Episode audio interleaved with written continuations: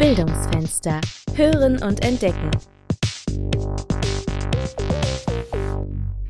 Hallo und herzlich willkommen zu einer neuen Folge. Mein Name ist Lena Wiesler und wir machen heute einen Ausflug in die Welt der Lehrfilme und Videokunst. Bei mir zu Gast ist Anna Mahendra. Ich habe gleich ganz viele Fragen an dich, Anna, aber erstmal schön, dass du heute da bist. Ja, Lena, äh, wie schön bei dir in der Sendung zu sein. Ich freue mich. Ich mich auch. Anna, du lebst genau wie ich in Köln und hast dort an der Kunsthochschule für Medien die Schwerpunkte Animation, Dokumentarfilm und Installation studiert. Seitdem hast du viel Filmerfahrung gesammelt und auch bei uns an der Hochschule gearbeitet. Magst du selbst kurz erzählen, wie du als Videoproduzentin an eine Hochschule gekommen bist? Also, wie bin ich an die Hochschule gekommen? 2018 habe ich an der Hochschule Bonn-Rhein-Sieg angefangen. Ich habe dort das Videolab betreut und ich habe aber auch schon vorher während des Studiums für die IUBH, das ist die Internationale Universität in Bad Honnef, also quasi um die Ecke von St. Augustin, habe ich Kamera für Lehrvideos gemacht. Also ganz klassisch in einem kleinen Studio vor Greenscreen. Die Lernenden haben da mit einer PowerPoint-Präsentation gearbeitet und da habe ich meine ersten Erfahrungen schon während des Studiums für Lehrvideos gesammelt. Und auch parallel zum Studium habe ich, wie du ja auch schon gesagt hast, für Dokumentarfilme Kamera gemacht und aber auch für Theater und Animationen. Ja, für Animation habe ich keine Kamera gemacht, habe ich animiert, logischerweise. Du hast auf jeden Fall vielfältige Erfahrungen gesammelt und hast gerade auch gesagt, du hast im Videolab gearbeitet an der Hochschule. Das heißt, du hast Lehrende unterstützt bei ihren Vorhaben, wahrscheinlich da sehr viele unterschiedliche Lehrvideos auch produziert. Kannst du uns sagen, woran du ein gutes Lehrvideo erkennst? Also Erstmal ist es natürlich super wichtig, dass äh, das Bild und der Ton stimmen. Also das Bild sollte gut ausgeleuchtet sein und es sollte auf jeden Fall ein Mikrofon verwendet werden, das möglichst nah am Mund ist. Das ist der technische Aspekt. Aber prinzipiell das Allerwichtigste ist und bleibt der Inhalt. Also weil man kann nicht einfach davon ausgehen, dass ich eine Lehrveranstaltung aufzeichne und dass ich dann automatisch einen Mehrwert habe. So ist es nicht. Also mhm. wenn die Struktur und der Inhalt von der Lehrveranstaltung an sich schon gut sind und auch die visuelle Umsetzung, also zum Beispiel wechselnde Medien verwendet werden, dann ist die Aufmerksamkeit ja immer noch mal gesteigert und wenn ich das so gesehen in der Präsenzveranstaltung mache und das dann auch auf das Video übertrage, dann kann das Video auch gut werden. Okay, das heißt, ein Video per se ist nicht immer das Gelbe vom Ei. Nee, also mhm. der, der, die Vorlage muss natürlich schon auch stimmen. Ja. Du hast verschiedene Lehrvideoformate umgesetzt. Hat dir eines bei der Umsetzung besonders viel Spaß gemacht? Ja, und zwar das war mit meiner ehemaligen Kollegin, der Vera Latzke. Da haben wir ein interaktives RISE-Modul gemacht und für das habe ich sowohl Illustrationen und Grafiken erstellt und aber auch ein Lehrvideo. Und das hat so unglaublich viel Spaß gemacht, weil wir haben wie einen kleinen Kurzfilm dafür gedreht, wo wir eine äh, mhm. äh, fiktive Szene geschrieben haben. Ein Mitarbeiter fragt die neue Chefin nach Homeoffice, was vor Corona ja ein großes Thema war. Das war nicht unbedingt immer leicht zu bekommen und mhm. die Kommunikation hat irgendwann gestockt, haben beide nur ihre Argumente gestapelt und dann kam die Lehrende ins Bild und hat gesagt, so, hier unterbrechen wir, wir merken, das funktioniert so nicht. Was können wir tun? Und ist da dann so gesehen in den Kurzfilm reingegangen eingetreten und hat da dann die groben Basissachen für das ganze Modul, für das Lernmodul Kommunikation festgelegt und ich fand, das war einfach super gut. Okay, das klingt auch so, als hättet ihr da viel Arbeit ins Konzept gesteckt. Ja, also das darf man natürlich nicht vernachlässigen, ne? wenn man ein gutes ja. Lehrvideo haben möchte. Das war letzten Endes nicht lang, das waren sieben Minuten vielleicht. Aber wie lange wir daran gearbeitet haben an der Konzeption. Ich meine, wir haben eine Schauspielerin ja. gecastet, für die andere Rolle haben wir einen Mitarbeiter der Bibliothek gewinnen können. Da vergeht natürlich viel Zeit, aber ich finde, wenn man weiß, das ist ein wiederkehrendes Element in der Lehre, was sich dann auch lange nachnutzen lässt, dann lohnt sich das auch total. Mhm. Ja, das ist ja auch so ein bisschen die Frage. Also einerseits kann man da sehr, sehr viel Arbeit reinstecken. Andererseits könnte ja mit Smartphone und YouTube jede und jeder eigene Videos erstellen und veröffentlichen und mit den Studierenden teilen. Also auch wenn die Qualität dann vielleicht nicht immer die beste ist. Findest du es auch eine große Chance für die digitale Lehre oder sagst du eher, da wird es dann manchmal doch zu holprig und wackelig, wenn da jemand ohne Erfahrung und Konzept mit dem Smartphone was filmt? Also erstmal finde ich es total toll, wenn für alle Lehrenden, die sich da rantrauen und damit erste Erfahrungen machen. Ich finde, das ist erstmal absolut zu begrüßen. Ich kann mir nur vorstellen, dass es für die Rezipienten gelegentlich dann ein bisschen ermüdend ist, ne? wenn man, wenn mhm. das Bild nicht gut ausgeleuchtet ist, wenn es wackelt, wenn der Ton nicht gut ist, vor allem der Ton, also der Ton wird zu oft vernachlässigt einfach, dann kann ich mir vorstellen, dass es so ein bisschen ermüdend ist für die mhm. Studenten und Studentinnen. Also es ist auf jeden Fall eine Chance für die digitale Lehre, einfach weil jetzt viele sich daran trauen und merken, es ist gar nicht so schwer und mit der Erfahrung wird hoffentlich dann auch die Qualität steigen. Man mhm. äh, besorgt sich immer mehr Equipment, es gibt immer mehr Fördergelder dafür, dass man sich das dann halt auch anschaffen kann und genau mit Motivation und Zeit und halt auch Interesse daran, sich dann vielleicht auch selbst mal Lehrvideos anzuschauen, wie man seine Aufnahmen verbessern kann, dann ist das bestimmt eine große Chance auch. Ja, also man kann erstmal ausprobieren, weil es irgendwie sehr einfach ist zurzeit, aber ist auch gut, wenn man sich dann ein bisschen mehr damit beschäftigt, ein bisschen Arbeit auch reinsteckt in die Qualität seiner Videos. Nehme ich daraus jetzt mal mit. Ganz genau, weil man muss sich natürlich auch vor Augen halten, man selbst gibt halt vielleicht eine Lehrveranstaltung von 45 oder 90 Minuten. Die Studenten haben das ja in, oder die Schüler, SchülerInnen, die haben das den ganzen Tag. Mhm, ja. Und das ist dann einfach auch anstrengend, wenn man mit Kopfhörern die Stimme plus Rauschen, Nebengeräusche, dann, wenn man das den ganzen Tag hört, das ist total ermüdend. Mhm. Mal noch eine andere Frage. Du kommst ja auch aus einer künstlerischen Richtung. Was würdest du sagen, haben denn digitale Lehrvideos und künstlerische Filmprojekte, die du ja auch gemacht hast, gemeinsam? Also erstmal würde ich auch sagen, also künstlerische Filmprojekte, die möchten ja auch irgendwas vermitteln ne? und den die Zuschauenden halt auch mit einem Gefühl vielleicht von einem Mehrwert oder zumindest mit Denkanstößen zurückzulassen. So oftmals könnte man sagen, dass es so in die persönliche Entwicklung geht und ja, in letzter Zeit finde ich Kunst generell auch ziemlich politisch motiviert. Also man lernt ja letzten Endes trotzdem auch was mhm. dabei. Und bei den ganz klassischen Lehrvideos ist es dann ja oftmals ganz direkt gesagt. Ne? Ja. Es wird das, das Wissen wird ganz sichtbar vermittelt. So und so ist das und was sind Ihre Gedanken zu dem und dem Punkt. Also es werden vielleicht natürlich auch rhetorische Fragen gestellt, um die Aufmerksamkeit nochmal zu erhöhen. Aber es ist sehr offensichtlich. Ja, ich kann mir schon vorstellen, dass wenn man halt also so eine gewisse Gamification mit einbaut, mhm. dass man eine Geschichte hat, in der was Spannendes passiert und es mehr so im Subtext liegt, der Inhalt, was man dadurch lernt. Ich glaube, das kann sehr spannend sein, aber es ist natürlich halt auch wieder total aufwendig in der Konzeption. Mhm. Ja, aber fürs Lernen stimmt. macht das bestimmt super viel Spaß, wenn ja, das so ja. vermittelt wird. Das glaube ich auch. Ich weiß nicht, ob das hierher gehört, aber es gibt eine, ich glaube, das ist eine Netflix-Serie, die heißt Sex Education. Ja. Und die hat ziemlich gute Rezessionen bekommen. Also es richtet sich natürlich in erster Linie an Jugendliche. Das ist natürlich letzten Endes eine Aufklärungsserie, die halt aber so verpackt ist, dass es eine total spannende, diverse Geschichte ist, die dann halt auch weggeguckt werden kann. Ist sicherlich ein guter Ansatz in weiß nicht, inwieweit sich das dann auf Filme wie Marktwirtschaft übersetzen lässt. Aber okay, sagen wir mal vielleicht How to Sell Drugs Online Fast. Die mhm. äh, Kölner Produktion. Ich meine, da ist, die sind ja vielleicht, kann man auch Ansätze der Marktwirtschaft, wie verhält sich der Konsument, wie kann ich meine Reichweite erweitern, ist ja prinzipiell mit drin.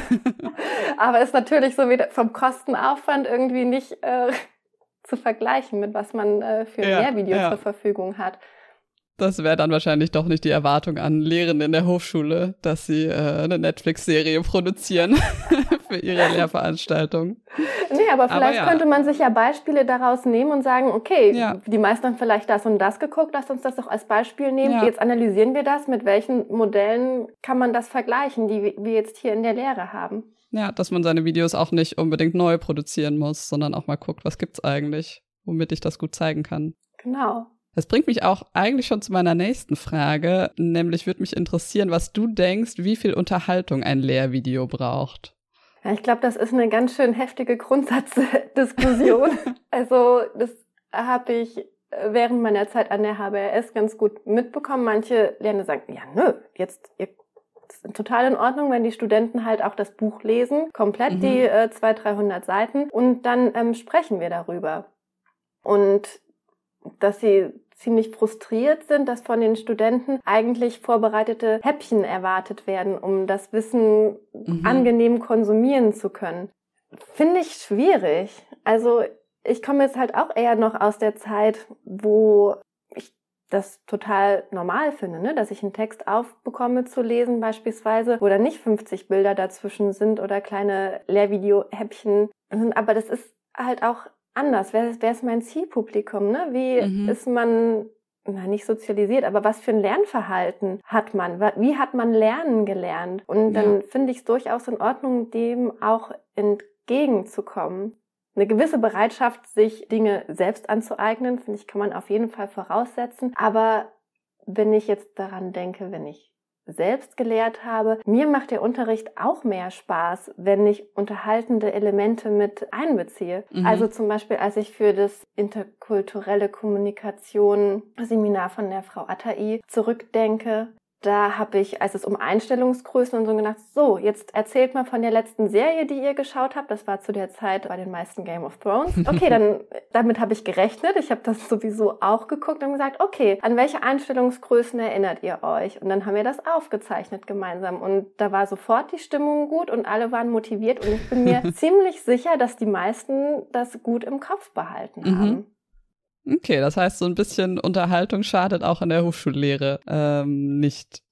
Nee, und also die Frage bezog sich jetzt eigentlich nicht auf Präsenzlehre, sondern auf Lehrvideos. Ja. Genau auch da. Das finde ich total in Ordnung. Und ja. ich habe neulich auch einen Artikel gelesen, dass auch gerade bei Zoom-Konferenzen, dass sobald es Interaktionen gab, so einfach so wie, oh, jetzt machen alle die Daumen hoch oder zeigt mir real in eurem Video, was ihr davon denkt irgendwie, dass die Teilnehmenden dann mit einem besseren und angenehmeren Gefühl rausgegangen sind. Weil ansonsten, mhm. für hat es ja viel näher dran, als man vom Bild her, als man zum Beispiel in der Vorlesung wäre. Ne? Da hat man ja auch noch einen räumlichen Abstand und man sieht die Personen kleiner jetzt als lernende Person und ja. als Person im Lehrraum ja auch im Hörsaal.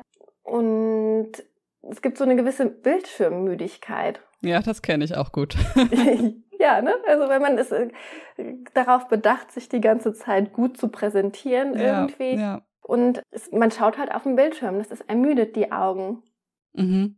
Total. Ich meine, gerade jetzt, wo ja sowieso alles online stattfindet, ist das ja auch anstrengend, wenn dann ja das nächste Lehrvideo kommt, was vielleicht auch sehr langwierig ist. Nimmt man das ja nochmal ganz anders auf, als wenn man das vielleicht in eine Präsenzveranstaltung integriert hat und das dann einmal die Woche sich anschaut. Du hast vorhin auch gesagt, man, man kann auch so ein bisschen oder es wäre schön auch darauf einzugehen, wie, wie die Lernenden überhaupt lernen. Spielt da auch die Aufmerksamkeitsspanne eine Rolle bei der Produktion? Also ich habe schon das Gefühl, dass viele jüngere Leute das gewöhnt sind, Informationen in kleineren Häppchen aufzunehmen, in sehr kurzen Videos oder, keine Ahnung, sehr kurzen Texten. Glaubst du, das sollte auch in der Lehre eine Rolle spielen, dass man da auch die Sachen so ein bisschen kürzer macht, ein bisschen knapper und dadurch mehr darauf eingeht, wie die Aufmerksamkeitsspanne ist bei den Studierenden? Hm, also wenn ich jetzt so von einem Pro Produktvideo-Ansatz gehen würde, dann auf jeden Fall. Da muss ich halt gucken, wer ist das Zielpublikum, bleiben die auch dabei, gucken die sich das dann überhaupt weiter an. Bei einer Lehrveranstaltung kann man ja ein bisschen mehr voraussetzen eigentlich, mhm. weil die sind ja freiwillig da und die möchten das ja auch lernen.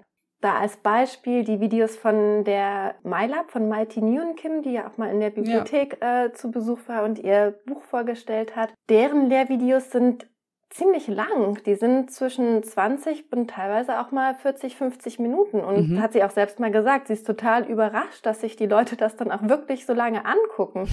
Aber ich finde wirklich gutes Beispiel. Sie benutzt halt auch verschiedene Medien man hat dann mal wieder, man hat sie, man sieht sie selbst, wie sie spricht, dann hat man vielleicht mal einen Overshoulder-Shot, wie sie was am Rechner zeigt, oder dann hat man äh, eine Bildschirmaufnahme von der Grafik, oder sie malt was in ihr Buch und hat dabei eine Dokumentenkamera darüber und das ist dazwischen geschnitten, oder sie hat bei sich selbst auch mal einen mhm. Gastauftritt und klingelt bei sich selbst an der Tür als äh, im, im Chemikerkittel und, und macht dann selbst eine Unterhaltung mit sich. Das heißt, es ist auch sehr abwechslungsreich gestaltet, wie sie das macht, auch wenn es sehr lang ist.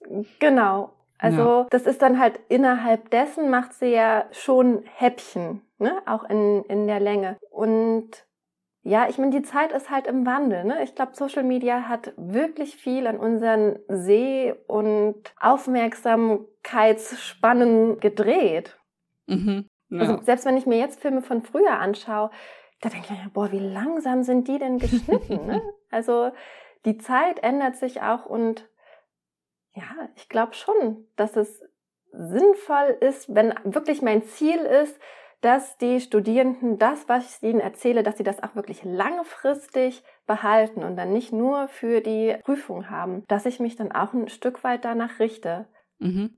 Und andererseits natürlich auch, vielleicht kann ich es mit dem Format dann auch schaffen, den Studierenden das beizubringen, dass sie halt ein bisschen länger an der Sache bleiben und dann ihre Aufmerksamkeitsspanne ja. hoffentlich auch ein bisschen verlängern können.